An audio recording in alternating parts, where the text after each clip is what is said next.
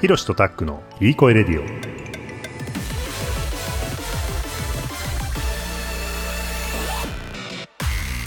この番組はカナダに住む弟ひろしと東京に住む兄タックがリスナーの皆さんにいい声を届けようという番組です。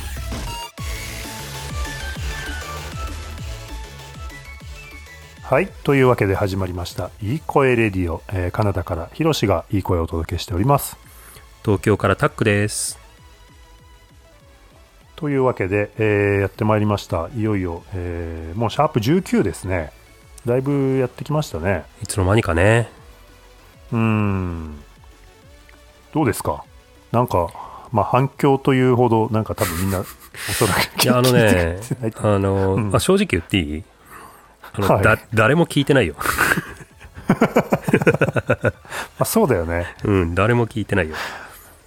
うん。うん僕がねちょっと従業員にね、うん。言ったぐらい。あ、そうなんだ。うん。まあ、誰にもお知らせしてないからね。そうなんだよね、うん。あの顔出ししてないからね。顔出しというかまあそのん何？名前も一応素性を出してないから。隠してさ一応素性を隠そうるからさ。素性隠すとなるとねなんかだ誰にも言えないんだよね。SNS とかで 宣伝するわけにもいかないし。そうそうそうそうそう。ね、うん。ちょっとあの飲んだ時にあのんいや実はこんなの始めたんですぐらいな感じでやってそうてさ。そうそう。なんか、リアルで会わないと言えないし、今リアルで誰とも会わないし、そうそうそう。なんだよね、うん、ちなみに僕はその従業員があの、まあ、聞いてくれていろいろ感想をくれたんだけどすごいありがたいね、それだけでも。ミーティングをしてるみたいな気分になりますって言われちゃって。なるほどね。あの、しまさに仕そう。なんでちょちょっとそう。かあーなんかちょっと硬いのかなと思ってね、うんうんうん。あのーあんま良くないなと思って、うんうん。もっとなんかこう、なんだろうな、あの、いいいい声でいいこと言いたいなと思って、なるほどね。そう、ちょっとそういう要素もね、取り入れようかなと思ってね、あのなるほどね。小説を読み始めました。あ、なそうなの？そう。え、小説読むと声が良くなるの？あ声は良くならないけど、うん。なんかこう、ああ、なんかいい表現だな、みたいなのとかがさ、なんかあったらさ。ねなるほどね。そう、なんかちょっとそういうのが、あの、いつもあんま、なんか最近ちょっとあんま小説とか確かに読んでなかったな、みたいな、うん。硬い本しか読んでなかったなと思って、うん。小説読んで、もうちょっとなんか柔らかく、なるほどね。あのいい声をふわっとお届けできたらなって。ポエティックな、ポエティックにそうそうそうポエティックななんかこう、うん。メッセージをいい声に乗せてみたくなったってことね。そうそうそうそう。うん。いや、じゃあお願いします。その役割は。はい。はい。うん。村上春樹をさ、読み始めたんだけどさあ、、村上春樹ね、まさに今回の、そう、ねちょうどね、そう、まさに今回のっていうところなんだけど、うん。えっ、と、タイトルコールいっちゃう？いきなり行ってみましょう。じゃあ、お願いします。行ってみましょうか。ちょっと待ってね。あちょっと待ってね。ごめん。あの、この、ごめん、マイクの設定。えーマイクの設定ね。えっ、とね。いや、でも本当はね、もっとたくさんの人に本当は聞いてもらいたいんだけどね。そうなんだよあねの。うん。難しいよね。そう。あの、聞いてもらいたいんです、本当はっていうことはちょっと発信しておきたいね。あ、そうだね。うんあの、そこそこ頑張ってやってますっていうのと、うん。なんか僕はね、うん。いや、あのーもちろんね、公開したらさ、自分でも聞くんだけどさ、うん。あ、なんか面白いこと言ってんなってさ、うん。思っちゃった。あのね、そういう意味ではね、僕もね、まず編集の時に一回もう一回聞くでしょ？で、公開してから必ずもう一回聞いてるのよ。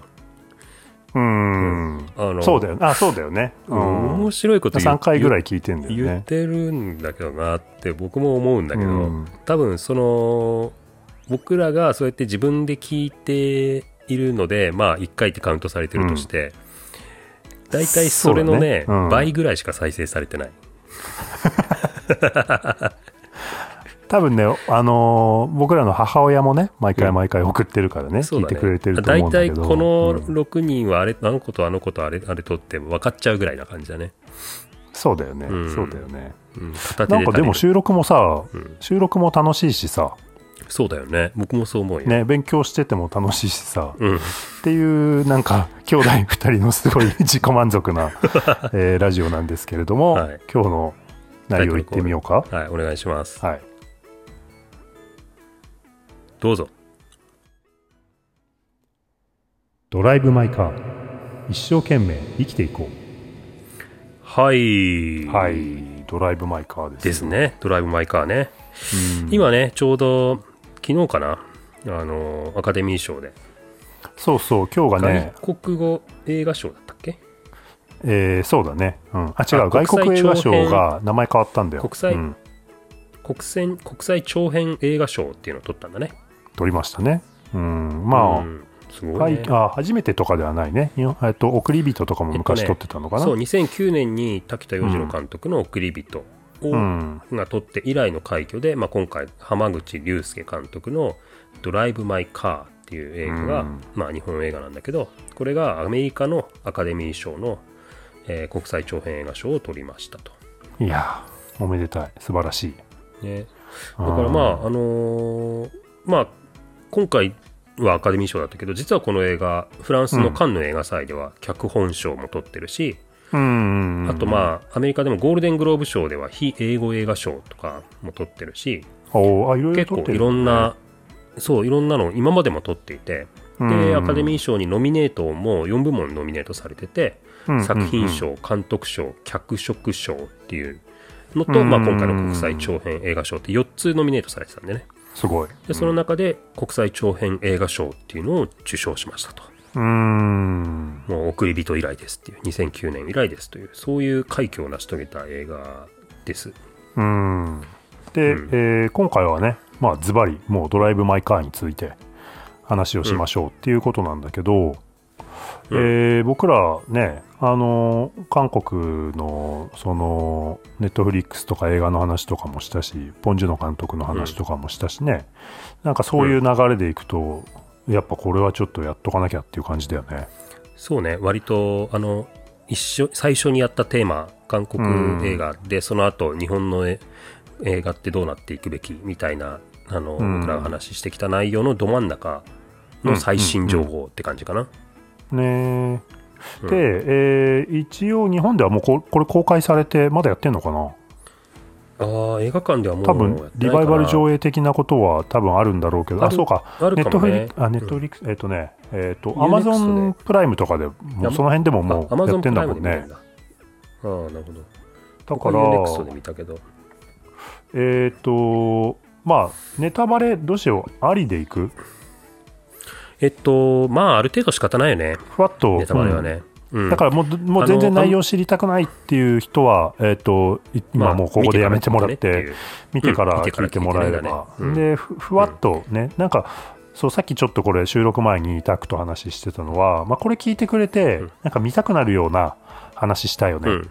ていう話をしてたので、ねうん、まあちょっと、まあ3時間あるしどうしようかな、みたいな、うん、じゃあこれ聞いてみて面白そうな見どころを聞いてみてから見ようか、みたいのも全然なんかウェルカムかなって思います。そうウェルカムそれでも楽しめるような内容にしたいと思います見てない人もね、うんでく加えてあのーぜ何その映画っていう人が聞いてくれてもいいかなと思うんだけどそうだね。ああんまり普段映画見見ないんだけどみたいな人とかうん。にとっても、あのー面白そうって思ってもらえるようなあんまりこう、オタクっぽい映画オタクっぽい話にはしたくないなと思ってるので、うんうんあのーそうそういう意味では期待してもらっていいかなと思います。うん。うんじゃあまあさ、えっと、内容の話と、えーそれから、えーその外側というか、まあ、日本映画の中での立ち位置みたいな話と、うん。いくいくつか話しようと思ってるんだけど、まあ、まずは内容について、えー話していこうか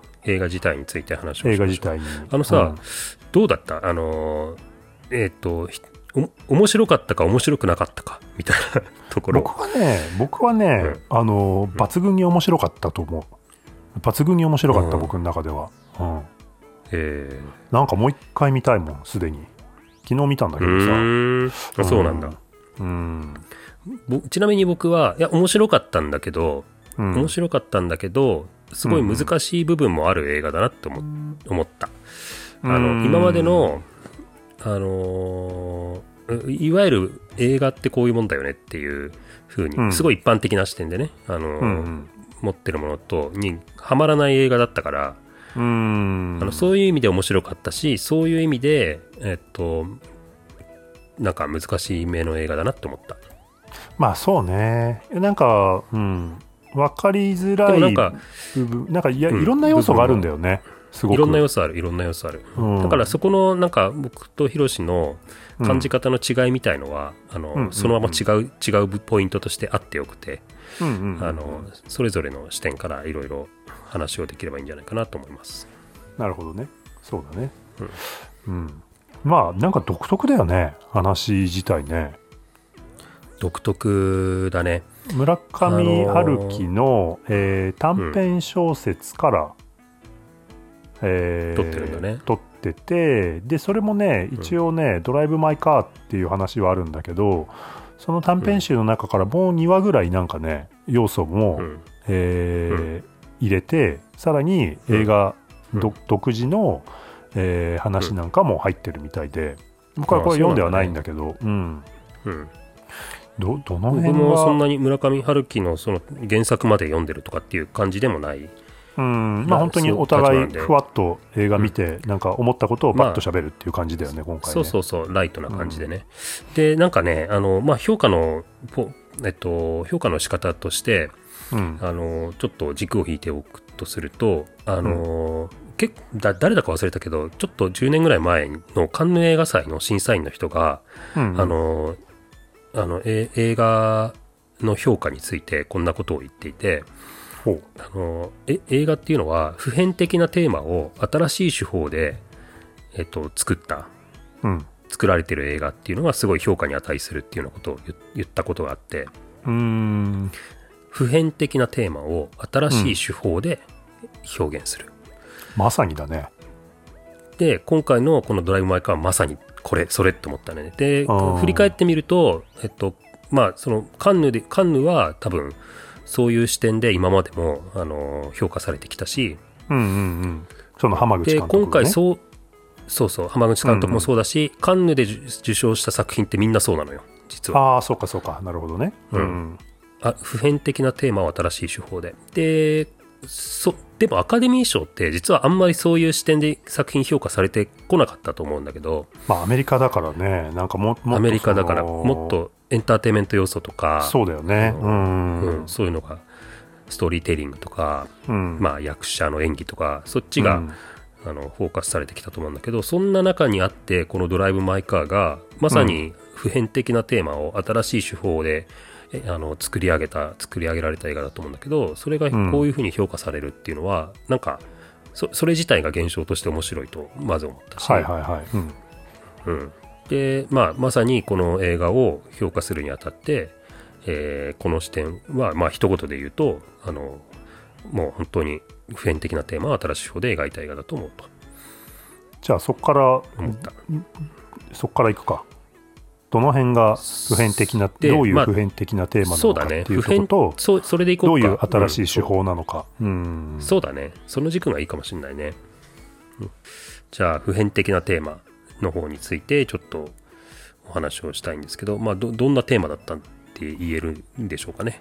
どん,、ま、どんなって、まあ、僕は見た感じ、まあ、すごくもめちゃくちゃざっくり言うと,、えーとえー、とサブタイトルでも言った、まあ、一生懸命生きていこうねみたいな頑張っていこうみたいな、なんかそういうテーマかなっていうふうに思ったんだけど、うん。えーとまあ、ストーリーとしては、えー西島秀俊さん、主人公。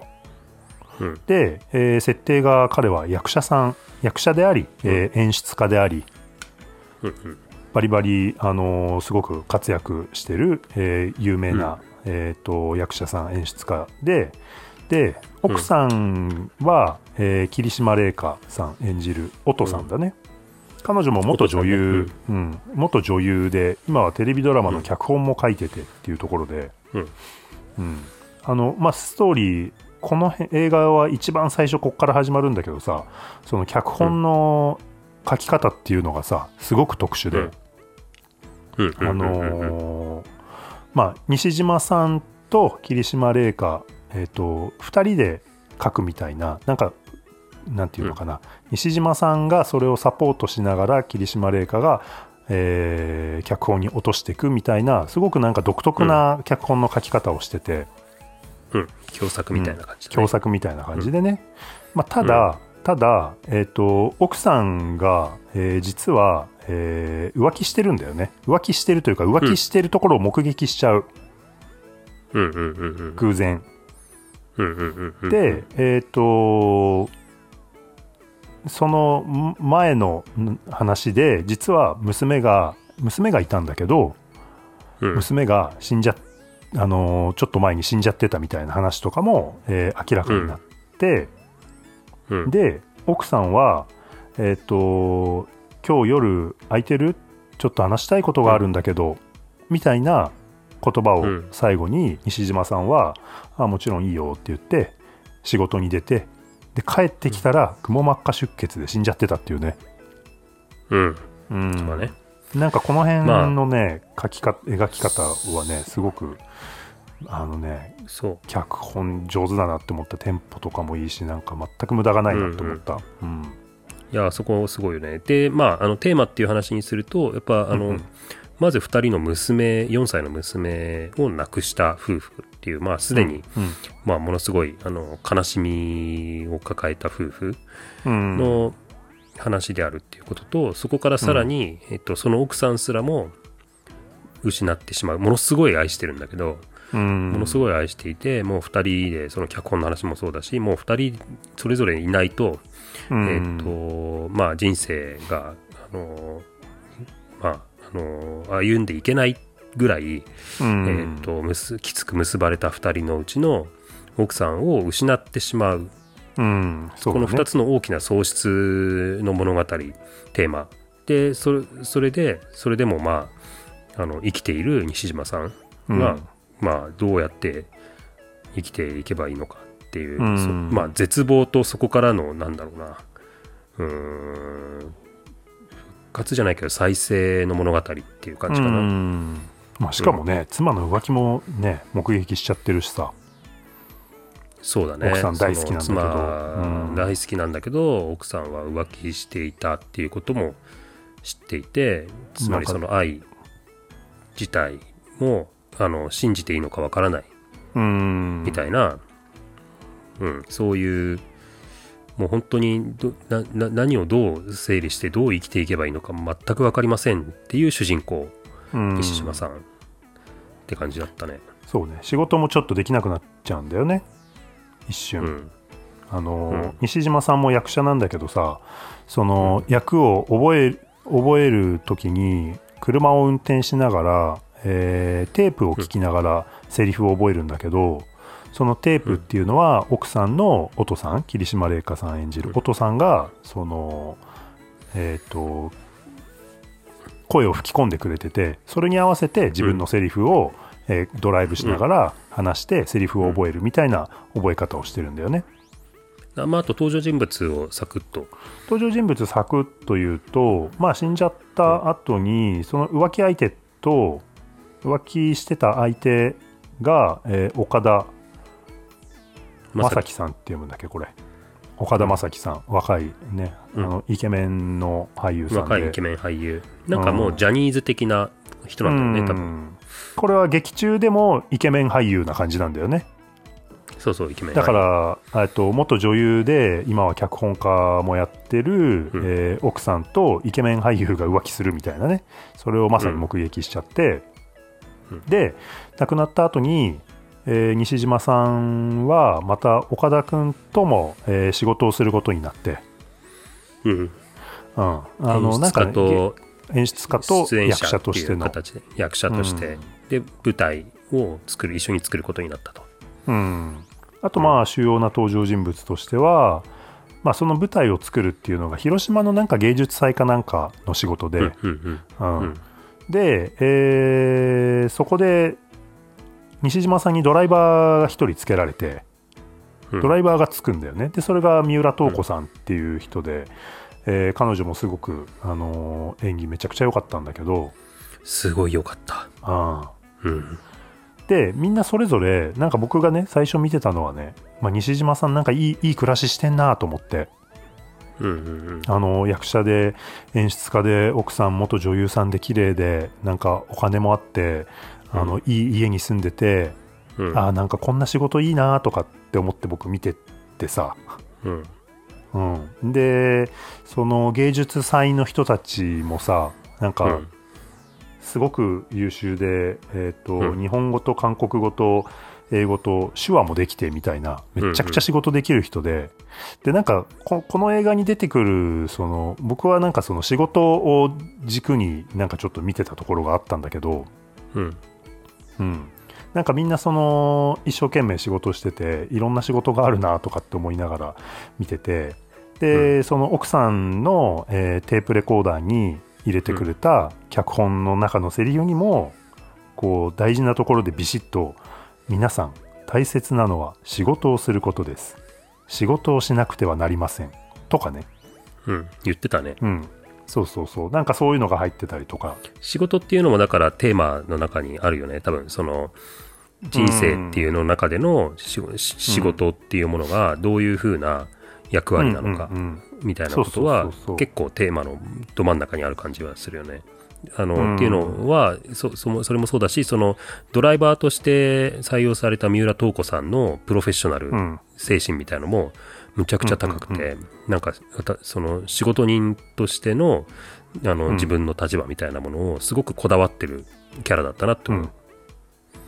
そうだね、うん。なんかそそれそれが理由そのさ最初はさ西島さん自分の愛着ある車でさ誰にも運転してほしくなくて、自分で運転したくてさうんいや大丈夫です。自分で運転しますみたいなこと言うんだけどちょっとその芸術祭側のその大人の事情というか予算もついてるのでみたいなところで押し切られちゃって、で、えードライバー紹介されたら若い女の子で、うん。いやいややっぱり僕自分で運転する。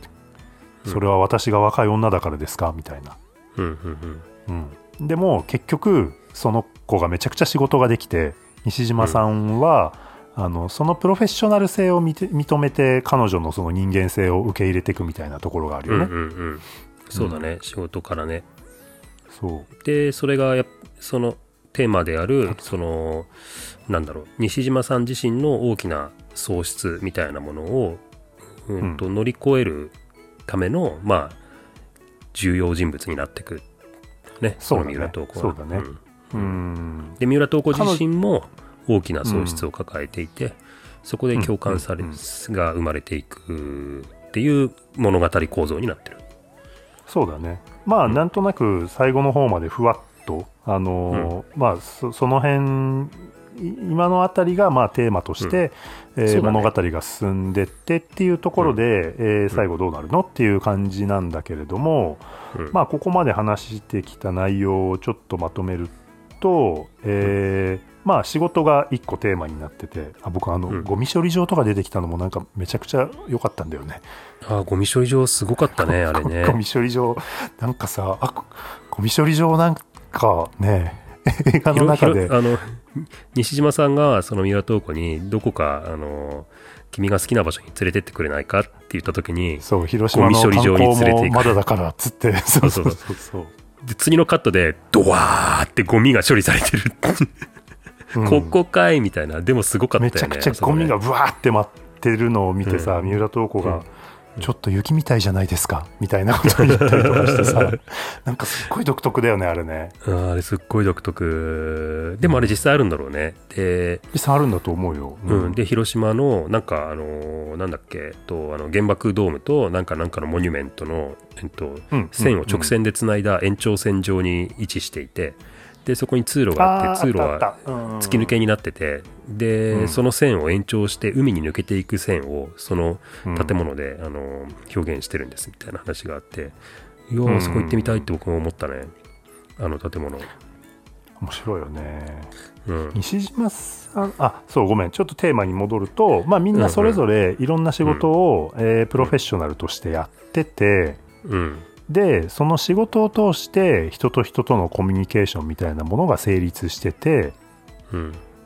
でそのコミュ仕事を通した仕事のコミュニケーションっていうのが物語を、えーどんどん進めてって、えー最終的な、えーまあ、話のクライマックスに行くみたいなうん。ことで、まあ、生きるっていうことに対してね。生きるっていうことで。でうん。そこにもう一つめちゃめちゃ重要なファクターがあってそれがうんうん。感情なん人の感情とか人の心、うんうんうん。で仕事の中には基本的には感情はない。そうだね。みんな感情をあの入れずに仕事をしてるよね。入れずに仕事をしている。仕事だから。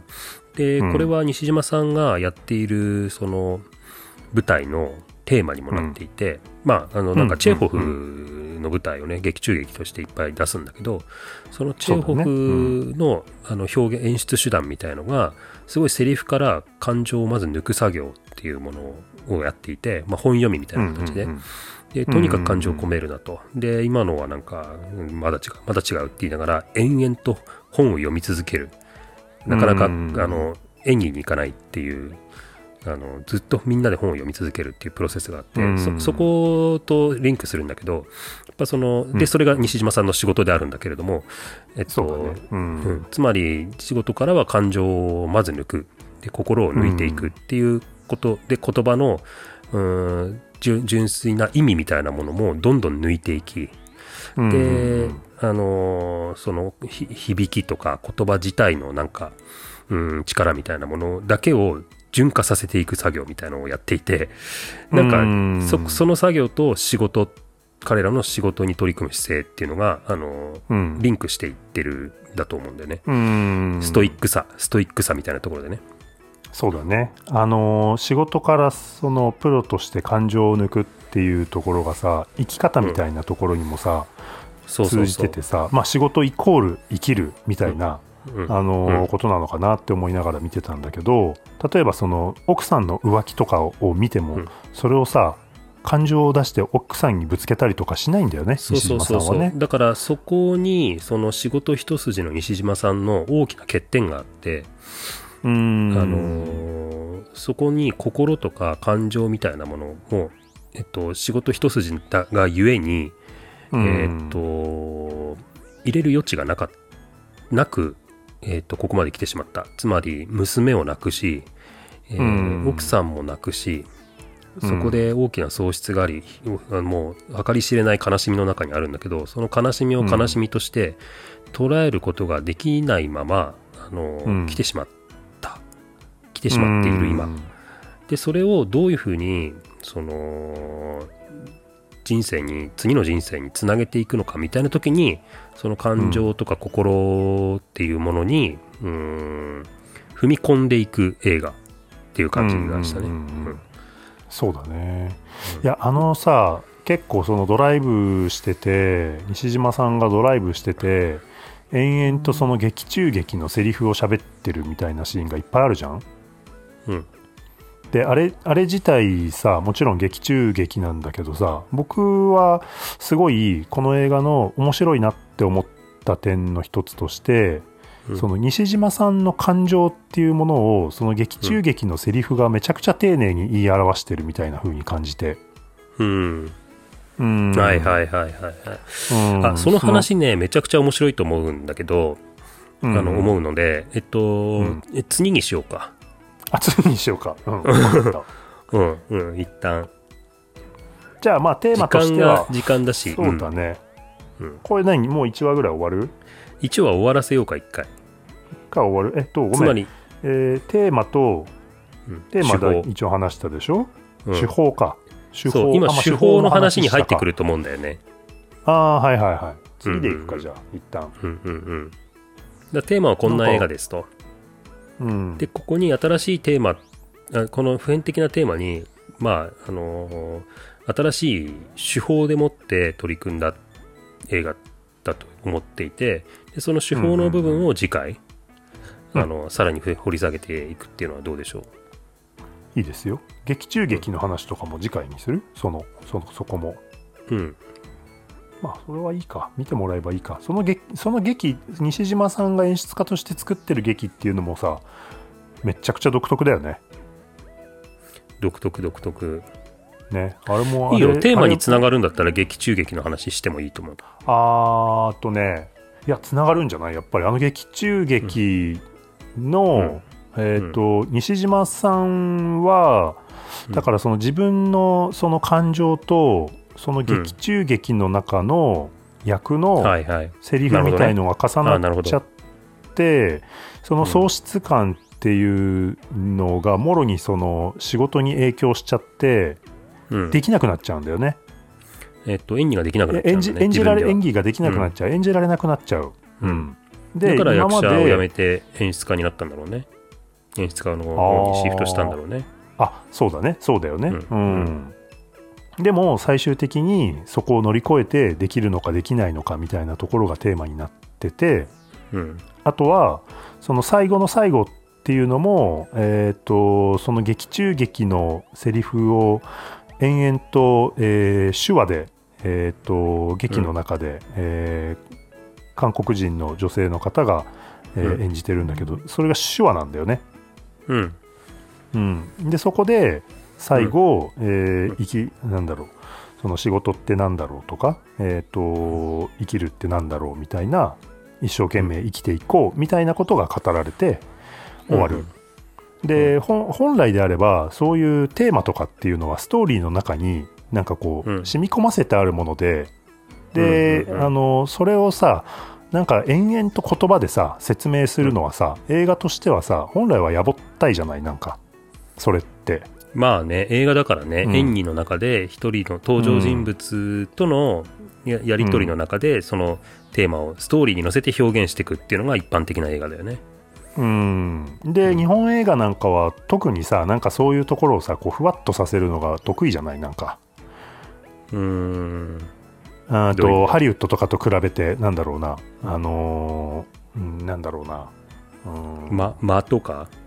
なんだろう。なんかその間とかなんかその空気とか目線とかなんかそういうものでその人物描写とか感情を表現したりとか、はいはいはいはいはい。あー単純にねその登場人物が発露するうん。感情っていうところとうん。違うところで、あのーいろんなあと心の揺れみたいなものを表現するのがまあうん。得意だよね。得意というかまあ,、うん。あの映画過去の映画見てもそういう表現を、えっと、うん。日本映画は得意としてきたよね。うん、ただ、そこを思いっきりその劇中劇のセリフを通すことで、うん。もろに西島さんの感情っていうのを的確に、うん。えーっと観客に分かる形で、うん。えー伝えてるなっていうふうに思ったんだよね。なるこれ手法の部ほどね。分だね。なるほどね。いやそううんそうそう。だから手法の話にちょっと入ってくるんだけど。うん、入ってくるんだけどででも、うん。そのそうそこね結構まあこ今回のあの最後としてあの、触れておきたいと思うんだけどあの、うん。ヒロシはそこの劇中劇のセリフっていうものがあの、うん。すごく西島さんの感情を表してるっていうふうに感じましたとうん。実は僕そうあんまり感じなかったんだよね。うん。うんなるほど。うんなんかねすごいうと見方の違いだと思うんだけど単純に、うんうん。あの劇中劇の言葉っていうものがあの、うん。全然こう自分に入ってこなかったんだよね、うん。い意味としてというかまあ意味としては入ってんだけどままさかそれがあの西島さんの感情であるなんていう風な発想にはならなかった、うん。ああなるほどね。そっかそっか。うん。すごい言葉が言葉として、うん。えーっと、うん。一人歩きしていてでなんとなく意味みたいなものもちょっとうん。置き去りにされて、ああ。意図的に監督はそういうふうにやってんじゃないかなぐらいに思ってた。えー僕はねいやこれ意図的にうん。ここの場面ではここのセリフでいきましょうみたいのをうんめちゃくちゃ緻密にやってんだろうなって感じた。うんなるほどね。伝わ伝わるように分かりやすく、なるほどね。なるほどね。うん、面白いね。いやそれがすごいなるほどと思ったんだよね。あの違う見方だなと思って、うん、でもなんかそういう意味ではいやでもそのセリフにも決してあの感情的に、えっとダイレクト、うん。まあ、感情に乗ってつ伝わってくるっていうよりはヒロシの場合も言葉の意味としてそうそうそうそう。伝わってきて、であのーそれが西島さんの今の気持ちっていうものを代弁しているっていうあの構図になっているというか、えーっと要素になっているというか、うん、うん、っていうことだったそうめちゃくちゃ淡々とね語るんだよね、うんうんそのセリフをね車の中で、うん。そうそうそうそうそうそう。まあ1話そんなところ、うんそんなところにしようかその辺は面白い話で面白いよね、うんじ次回はもうちょっとその辺の部分の手法手の部分を掘り話をもう下げていこうか？ちょっと掘り下げていきましょう、うん、うん OK です。これあれ、そうだね。これ聞いてから見ても、見てから聞いても、どっちでも面白いだろうな。うん、そう思うよ。リスナー、リスナーの人的には。全然聞いてからでもね、聞いてからでも見見たら面白いと思うよ。見てから解説として聞いてもいいし、なんか、なんかただ分かりづらい、なんかこう、うーん、難しいみたいのもなんかさ、難しくて分かんなかったみたいな感想も、なんかすごいよく分かるというか、なんかありそうだなと思ったので、うんうんうん聞聞いてから見てもらうのもいいかなと思う。いいかもしれないね。でも、ヒロシはめちゃめちゃ分かりやすかったわけでしょ。うんあそのそのセリフとかに関してはね。うん。多分まあいいろいろ多分あの浜口さんのことだからいろんなものを詰め込み詰め込み詰め込んでて僕が気づいてないようなこととか多分いっぱいあるんだろうけど、うん。うん、いやちゃんとそのさなんだっけえっ、とワーニャおじさん？うん。とか、えっとベケットの五度を待ちながらとかなんか多分意味あんだろうなとか思いながら見てたんだけど、うん。うん。うん、なんかそっちの原作を知ってればねうん。なんかその辺はねよく分かんなかったところもあるけど、うん。まあ確かに、まああの、そういう意味では、ちょっと最後にテーマに関わるけど、そういう、なんだろう、うん。文脈、えっと、文学のうん。文脈、うん、その、ベケットがあり、チェーホフがあり、うん、まあ、あの、現代的な作家としての、その村上春樹もあり、うん、なんかそういう文学の文脈での、えっと、ん。文学映画っていうテーマも、ううんん、あったと思う。てテーマ、テーマっていうかな、その位置づけ。うん、つまりこれ、を文学として見るっていうこと。うん、うん、うん、あの文学に映像がつきました。音がつきました。みたいな文脈で見るっていうのもめちゃめちゃ面白いと思う。ただそれは、ねあの、うん、文、文学の研究家がむしろやると面白いんじゃないかなと思った。僕らはちょっと専門じゃないからわかんないけどね。そうだね。なんかそういう、あの専門家の人とか、まあ多分みんないろんなところでいろんなところ言ってる、いろんなことを言ってるだろうからね。うんまああくまで僕らはちょっと僕らの感じたことっていうのをまた第そうだね2話以降、うん、続けていきましょはい。じゃあ今日はこの辺でお別れですね。また聞う。いてくださいまた聞いてください。おやすみなさい。おやすみなさい。